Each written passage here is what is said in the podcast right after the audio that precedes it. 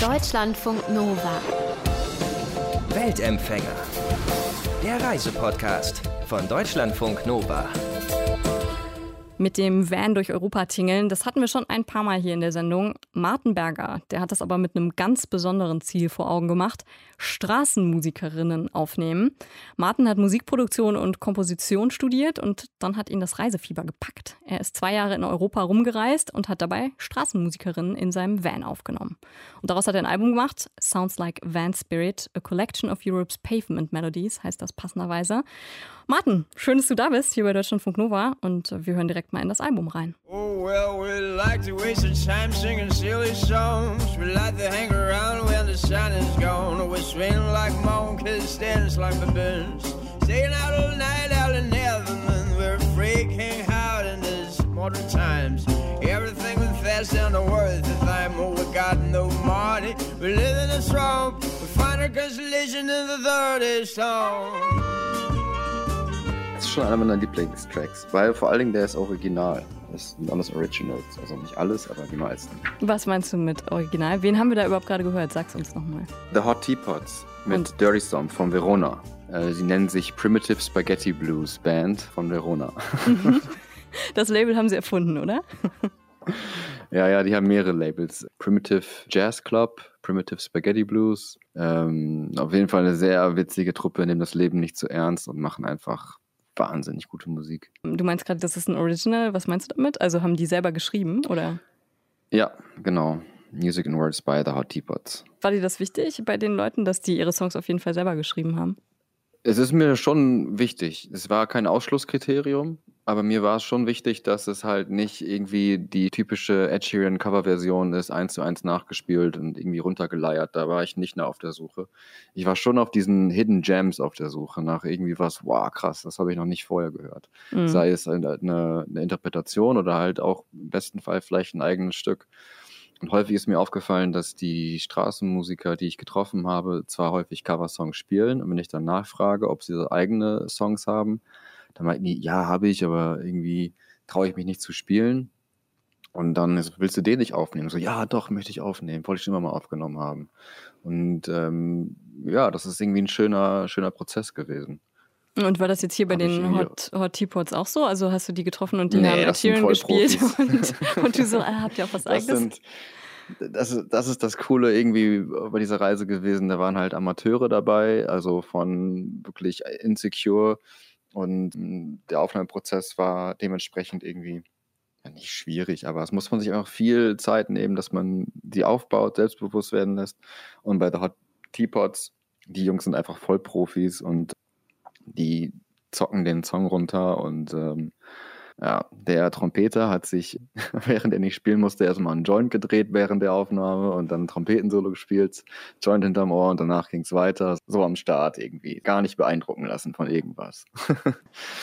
Und wie viele Leute waren das? Weil ich meine, du hast ja in einem Van aufgenommen, ne? Vier. Wie, ja, aber wie, wie viele Leute kriegst du denn in deinen Van mit Instrumenten? Ich habe den Bus so umgebaut, dass ich halt so Songwriter im Bus aufnehmen kann. Und letztendlich bei der Reise habe ich dann gemerkt, boah, das passt eigentlich gar nicht und ich will nicht nur plinky-plonky Gitarrenmusik aufnehmen. Und dann habe ich halt gedacht, ja, ey, mach ich die Tür auf und nehme mich halt auch draußen vom Van auf. Der Van war so das Mothership irgendwie. Da war meine Batterie, ich hatte auch Studio-Equipment dabei, also ich brauchte Strom mit 240 Volt. Das hatte ich halt alles im Bus. Und so habe ich das dann aufgenommen. Und jetzt bin ich, jetzt habe ich das alles geupdatet, ist ja auch schon eine Weile her. Und ähm, jetzt mache ich alles mobil mit Mobilequipment. Und das ist eigentlich viel entspannter. Aber ja gut, damals keine Mittel und Was Irgendwie meinst du mit mobilem. Equipment? Also das, was du dann auch wirklich so raus vor die Tür tragen kannst quasi, was nicht im Van bleiben muss? Genau, also ich war ja zwei Jahre unterwegs und ich habe in diesem Bus gewohnt und dann dachte ich nach zwei Jahren ist mal wieder Zeit in die Heimat zu fahren. Und eigentlich wollte ich im Bus wohnen bleiben, weil mir dieser Lebensstil so gut gefallen hat und ich so irgendwie so produktiv war. Einerseits so chilltes Leben für und einfach so trotzdem so produktiv war und so viele Leute kennengelernt habe und das gemacht, wo ich richtig Bock drauf habe. Und dann kam ich zurück in die Heimat und dann, ähm, ich habe meinen Bruder eine Hebebühne gehabt in so einer Halle und habe ich mein Auto draufgestellt nach zwei Jahren, geguckt, was da alles so kaputt ist und was man erneuern müsste. Und dann war ich irgendwie an dem Abend zu lazy, das zu machen. Und dann bin ich noch einmal ins Nachbardorf gefahren für so ein Open-Air-Kino und dann ist mir der Keilriemen gerissen und dann hatte ich einen Motor-Totalschaden, weil der Zahnriemen gesprungen ist. Und dann war ich halt komplett broke zu Hause nach zwei Jahren Reisen und dann irgendwie gezwungenermaßen musste ich bei meinen Eltern wieder einziehen. Da habe ich aber schon sieben Jahre nicht mehr gewohnt. Juhu! Ja, das war, und dann halt nach so einer Reise, das war krass. Also Hey, Viele endlich Leute wieder ein Angst, gefüllter so. Kühlschrank oder überhaupt ein Kühlschrank und überhaupt auch eine Heizung und so. Das hat auch Vorteile. Eine Waschmaschine vor Ort. Der braucht sowas. ja, nee, also das, das Zurückkommen ist schon anstrengend. Ich, ich glaube, Reisende, die das gerade hören, die werden es wissen, dass wenn man lange weg war und dann zurückkommt, dass das Zurückkommen viel anstrengender ist als das Losfahren, das Vorbereiten. Auf das jeden Fall. ich da auch erst irgendwie lernen. Ich glaube auch, dass viele Leute hängen, also wirklich so hängen bleiben. Ne? Es ist einfach schwierig, irgendwann Ja. den Ausstieg wieder zu schaffen und so ein in Anführungszeichen normales Leben zu führen, ne? mit deinem Job als, ich weiß nicht, Controller bei einer Firma und äh, am Wochenende frei und äh, Wohnung und so, ne? Ja, ja, also ich habe viele getroffen, die halt ein Jahr im Bus gelebt haben und dann meinten, nee, ich muss wieder was anderes machen, weil ich, ich, ich mache hier nichts. Also ich mache gerade nur Urlaub ein Jahr lang und dann werden sie irgendwie low energy, weil sie halt nichts machen. Und da war ich eigentlich echt froh, dass ich so eine Mission hatte, die mich da so durchgeboxt hat, wo ich wusste, nee, ich kann jetzt nicht aufhören, ich muss weiter. Und das war teilweise hart, aber ich letztendlich bin ich mega froh, dass ich das gemacht habe, weil das hat mich einfach so viel sehen lassen. Und ja, dann ist die andere Gefahr, wenn das Reisen funktioniert und es Spaß macht, dass man dann das Reisen nicht aufhören kann. Und dann wird man so reiseaddicted und das ist halt auch nicht frei. Und das ist halt diese Balance zwischen irgendwo Wurzeln schlagen und irgendwie ähm, rumfliegen. Mhm. Und die, die Balance ist, glaube ich, so sehr wichtig und eine sehr große Challenge. Also auch für mich persönlich. Bring die Geschichte noch zu Ende. Also du warst dann bei deinen Eltern zu Hause wieder und äh, der Bus war kaputt und dann was? Ach so, ja, dann hatte ich halt den, nach drei Tagen da, hatte ich dann den Motorschaden und dann musste ich zu Hause einziehen und dann dachte ich, boah, ey, ich kann mich von diesem Bus nicht abhängig machen. Ich habe jetzt keine Kohle mehr, ich war jetzt unterwegs, ich bin völlig blank. Äh, was mache ich? Dann habe ich halt irgendwie selbst versucht, diesen Bus zu reparieren. Ich habe den Motor getauscht zweimal äh, und das war alles sehr anstrengend. Dann dachte ich, boah, ich habe jetzt so viel Energie in diesen Bus gesteckt, ich muss mich unabhängig von diesem Bus machen. Nicht, dass ich den Bus verkaufen will, der tut mir gut, aber einfach so vom Recording her und von meinem Schaffen einfach her. Und dann habe ich halt gemerkt, ich muss mich verkleinern. Und dann war mein Ziel, ich mache alles äh, Backpack. Also, dass es so klein wird, dass ich es irgendwie mit einem Koffer und einem Rucksack irgendwie mitnehmen kann. Und was hinzukommt, das mache ich jetzt, ich nehme das jetzt alles analog auf, auf einem Bandrekorder. So einfach, weil es möglich ist. Nicht, weil es irgendwie besser klingt oder so, sondern einfach, weil es irgendwie was Besonderes ist. Und ich glaube, das spürt der Musiker, wenn wir es aufnehmen, das spürt ich und das spüren die Leute, die es hören. Und ähm, ja, das mache ich jetzt mit einer Bandmaschine durch die Welt. Okay, also ich muss da nochmal gerade einhaken für alle Leute, die nicht so wie du Musikproduktion studiert haben oder die beim Radio arbeiten. Mhm. Also was ist eine Bandmaschine und wie hast du es vorher gemacht? Was hast du vorher gehabt und wie ist der Unterschied zu dieser Bandmaschine? Also vorher hatte ich ganz normales Studio-Equipment und einen Computer, mit Mhm. dem ich aufgenommen habe. Also ganz normal Studio-Standard, würde ich sagen.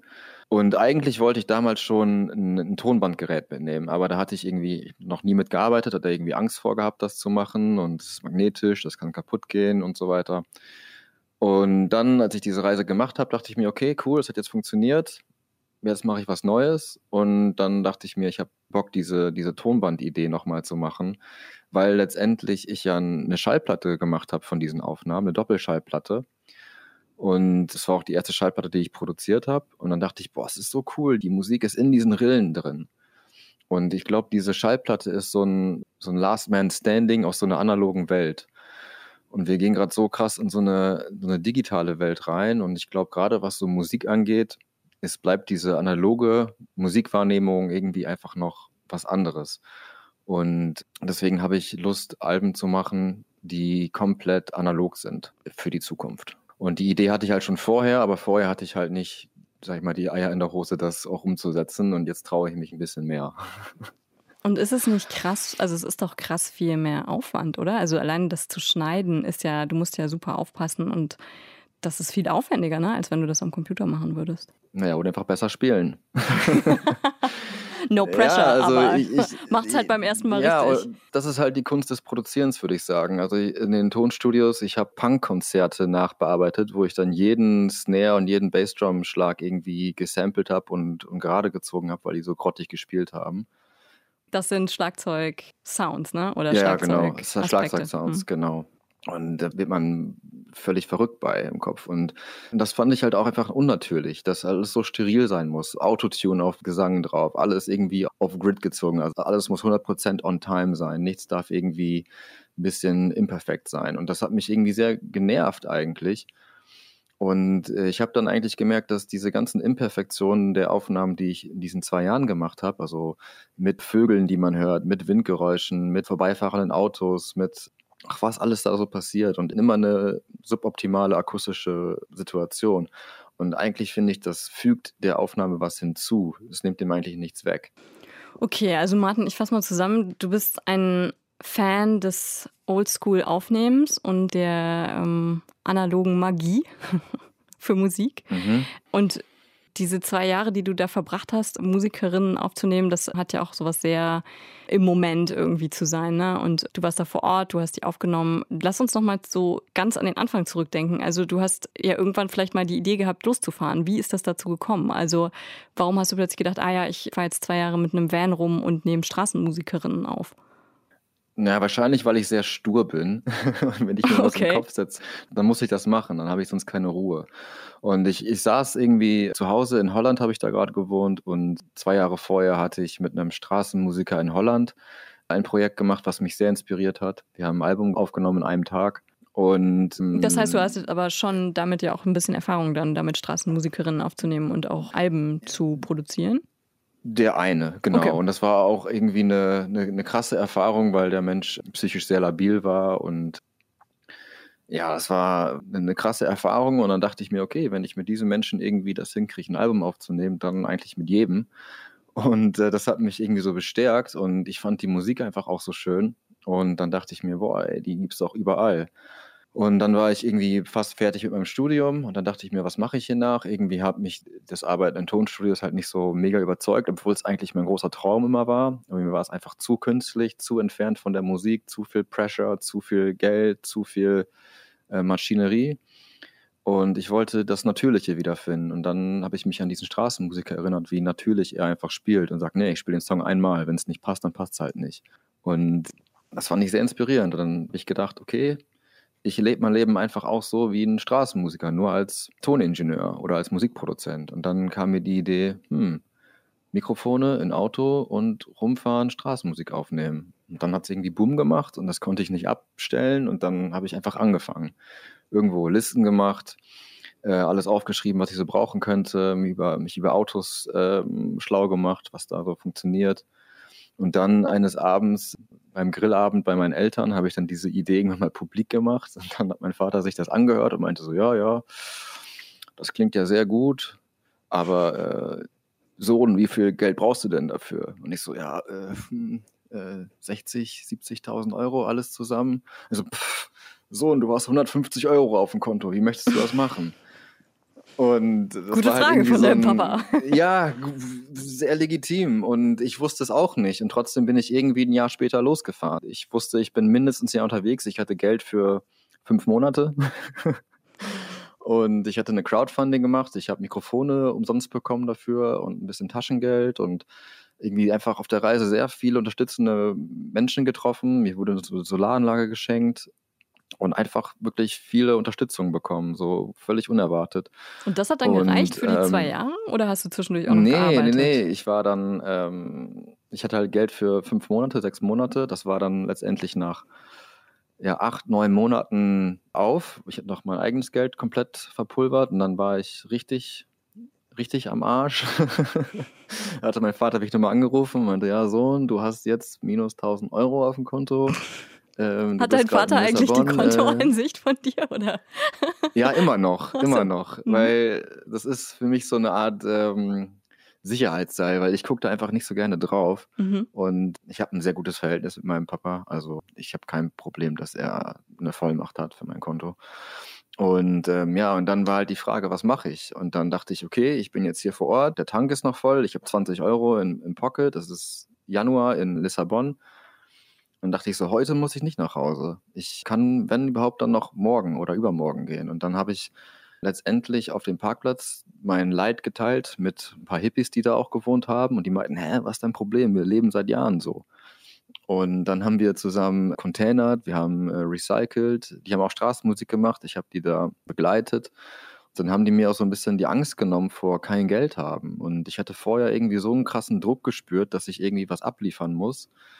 Und dann, als ich dann völlig blank war, war dieser Druck irgendwie weg, weil es geht ja eh erstmal nicht weiter. Und das war ein total befreiendes Gefühl. Letztendlich waren wir dann abends in einem Bus von meinen Nachbarn auf dem Parkplatz haben mega nices Essen gekocht von all den Sachen, die wir da umsonst bekommen haben und haben dann Brettspiele abends gespielt und uns unterhalten, ausgetauscht. Und da dachte ich mir, ey, ich bin immer noch hier, ich kann immer noch machen. Und dann habe ich einfach weitergemacht, dann habe ich da aufgenommen. Und dann ähm, hatte mich irgendwann mein Mentor und mein ehemaliger, der Direktor meiner Uni angerufen. Und einfach mal, habe ich noch nie vorher angerufen und meinte, hey Martin, wie geht's dir? Und da meine ich so, ja, hm, eigentlich ganz gut, könnte besser sein. Und wo hakt's? Ja, am Geld, habe ich mir gedacht. Und dann meinte er, ja, ich mache mal Telefonate, vielleicht kann ich dir weiterhelfen. Und dann wurde ich am nächsten Tag zurückgerufen von einer holländischen Produktionsfirma, die öffentlich finanziert ist für Talentförderung. Und die haben mich dann gemeint, hey, cooles Projekt, wir würden dir gerne helfen. Wir würden dir gerne ein bisschen was überweisen, dass du nach Holland kommst und wir mal reden können und dann schauen wir weiter. Und dann aus dieser, diesem Kontakt konnte ich die Reise dann nochmal wieder ein gutes halbes Jahr weiterführen. Und irgendwie, das ist dann nochmal passiert und nochmal passiert. Solche komischen, komplett unerwarteten Sachen. Und so konnte ich es irgendwie fertigstellen. Mhm. Wo warst du dann letztendlich überall? Du hast es gerade schon gesagt, du warst in Holland, du warst in Portugal. Wo warst du noch überall? Ich war in eigentlich jedem Land der Europäischen Union, was Festland ist. Mhm. Also nicht Zypern und so. Und äh, Irland war ich auch. Also ich war letztendlich in 32 Ländern und ich habe in 28 aufgenommen. Mhm. Ich glaube, ja. Und also jetzt meinst du ja eben, du hast da so Hippies auf dem Parkplatz getroffen, die auch Straßenmusik gemacht mhm. haben. Es gibt ja super viele Leute, die Straßenmusik machen. Ne? Also wie hast du dann die Leute ausgesucht, von denen du dachtest, okay, die will ich jetzt wirklich auf dem Album haben, mit denen will ich zusammenarbeiten? deren Musik finde ich so interessant oder die Leute finde ich interessant oder was waren da deine Kriterien dann am Ende? Ja, eigentlich Gut-Feeling. Also mir war halt bewusst, ich möchte irgendwie die ganze Bandbreite irgendwie abdecken, die möglich ist auf der Straße. Das ist natürlich nie richtig möglich, aber ich wollte einfach nicht nur Gitarrenmusik, ich wollte schon divers. Und trotzdem wollte ich, dass diese ganzen Songs irgendwie auch zusammenpassen, dass man sich das Album anhören kann und halt nicht in völlig anderen Welten äh, unterwegs ist. Und das war schon so irgendwie, was ich mit den Musikern zusammen dann halt geguckt habe, ey, welcher Song glaubt ihr passt am besten? Und ähm, ja, zu Anfang habe ich mich immer direkt so mit allem vorgestellt, was ich mache. So, hey, ich mache so ein Album mit Straßenmusik und wollen wir das machen? Und dann war die Resonanz eigentlich immer so krass gut, dass ich dann nach einem Aufnahme direkt noch fünf weitere Kontakte hatte, die auch aufnehmen wollten. Dann dachte ich so, oh shit, ich habe eigentlich nur zwei Wochen pro, pro Stadt und jetzt könnte ich hier noch drei Monate bleiben. Und dann habe ich gemerkt, ich muss das so ein bisschen zurücknehmen und habe ich erst nur Fotos gemacht und dann mir die Musik ein bisschen besser angehört und das so ein bisschen langsamer angegangen und dann wirklich selektiv, weil ich gemerkt habe, ich muss meine Ressourcen irgendwie einteilen, sonst wäre ich nicht fertig. Mhm. Das so ausgewählt, einfach als Kurator quasi. Und da lernt man auch dazu, weil ich hatte halt zu Anfang noch echt noch irgendwie äh, Hemmungen, würde ich sagen, da, da, wirklich drauf zuzugehen und das einfach so an den Start zu bringen. Und dann letztendlich war es halt super easy. Alle waren so welcoming. Ich habe so viele Freunde kennengelernt und ich war dann so dankbar, dass ich so viele Freunde kennengelernt habe in den ganzen Ländern und einfach mit denen zusammen gegessen habe, Musik gemacht habe, gejammt habe und einfach Spaß gehabt. Und ich habe auch so viel von diesen Musikern gelernt, einfach ganz privat für mich, weil ich auch Musik mache und für mich diese Reise halt auch eine Reise zurück zur Musik war. Und ich habe mich da so aufgeladen mit irgendwelchen Erwartungen, die ich von mir habe fürs Musikmachen. Und dann habe ich gemerkt von diesen ganzen Musikern, das ist, das ist völlig destruktiv und dass Straßenmusik einfach irgendwie pragmatisch ist, so einfach Musik machen. Also wenn, wenn Musiker Musik macht, dann macht er genau das, was er machen soll. Und ein Musiker sollte sich nicht die ganze Zeit um Marketingstrategien oder irgendwelche irgendwelche Release-Pläne beschäftigen. Die sollen einfach spielen und das trägt. Und das habe ich irgendwie von denen wieder gelernt und da bin ich sehr dankbar für. Aber ist das nicht auch so, dass du als Straßenmusiker setzt du dich ja krass so einem direkten Urteil aus? Ne? Also ich hatte hier schon mal eine Band ähm, in der Sendung No But the Frog heißen die. Das Interview mit denen kann man auch nochmal nachhören in unserem Weltempfänger-Podcast. Und die haben mir erzählt, dass sie eben in Italien Straßenmusik gemacht haben und dass sie schon natürlich dann auch so ein bisschen geguckt haben, welcher Ort vielleicht irgendwie gut passen würde, ne? Irgendein Torbogen oder so oder wo halt vielleicht mehr Leute sind oder sowas. Also wenn du davon lebst oder wenn du damit Geld verdienen willst, musst du ja schon gucken, dass das Publikum möglichst positiv irgendwie auf dich reagiert. Und das ist ja auch ein Druck, oder? Also das ist ja auch nicht ganz frei, ich sitze hier mit Kumpels zusammen und jam halt vor mich hin. Kann ich einerseits nachvollziehen, andererseits würde ich sagen, die Realität, das sieht anders aus. Also erstmal, es gibt auf jeden Fall große Restrictions auch. So Straßenmusik ist in den meisten Städten illegal. in Europa äh, ist das die Erfahrung, die du gemacht hast, also in vielen europäischen ja, Städten illegal. Ja, eigentlich, okay. eigentlich in fast allen. Mhm. In fast allen Städten. Und eigentlich hat jeder Straßenmusiker auch schon irgendwie Bekanntschaft mit der Polizei gemacht. In manchen Ländern mehr, in anderen weniger teilweise hohe Strafen. In Deutschland aber, ist es aber ja ähm, zum Beispiel nicht illegal. Ne? Also hier kannst du ja. Doch, mit Verstärkern ist es auch, genau. Und das Problem ist halt, dass wir ähm, nicht mehr in einer Zeit leben, wo, wo Instrumente unverstärkt sind. Wir leben nicht mehr in einer Zeit, wo alle Geigenunterricht haben und Klavier spielen. Leben in einer Zeit, wo Leute e-, Elektrogitarre spielen, Synths haben, Beats bauen, Loopstations.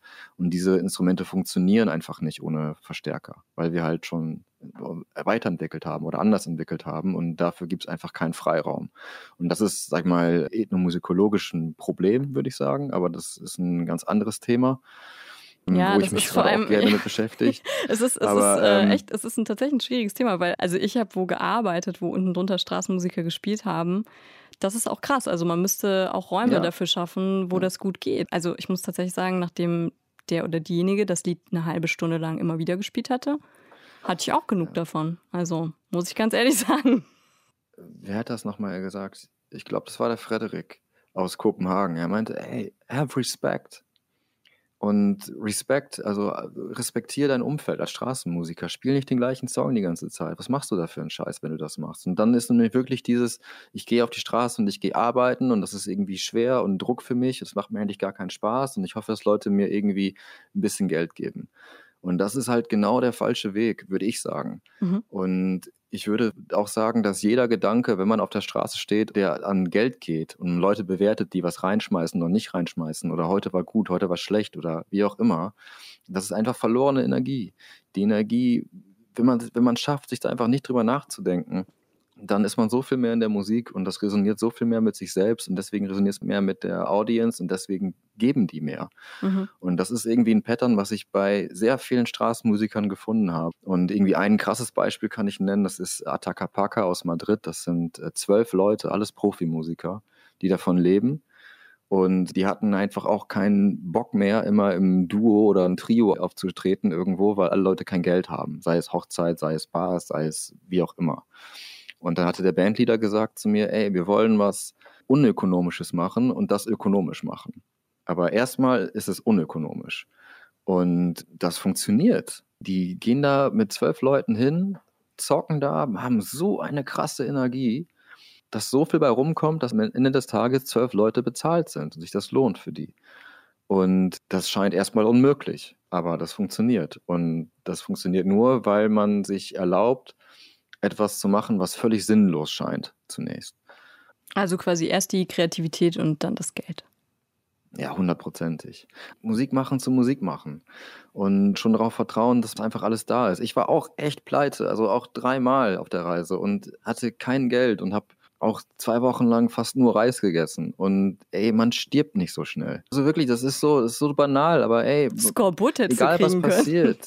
Ja, vielleicht, aber Fasten tut eigentlich auch mal gut. Also man kann auch easy zwei Wochen fasten. Aber letztendlich, wenn man einfach dedicated bleibt und nicht aus Angst handelt, sondern wirklich aus Passion handelt und in Liebe zu dem, was man macht, dann tun sich irgendwelche Türen auf. Und mal schneller, mal später. Und trotzdem gehen die auf. Und das kann ich einfach nur allen irgendwie mitgeben und bestätigen, wenn ihr was habt, wofür ihr brennt, dann macht das. Und hört nicht auf, sondern macht. Und völlig egal, was der Preis dafür ist. Und wenn das nicht egal ist, dann ist noch nicht das richtige gefunden, was man machen möchte, weil ja, etwas, was größer ist als man selbst. So. Und das ist für viele halt Musik, für mich auch. Und setzt du das jetzt noch um? Also du hast es da irgendwie zwei Jahre gelebt und jetzt? Was ist davon übrig?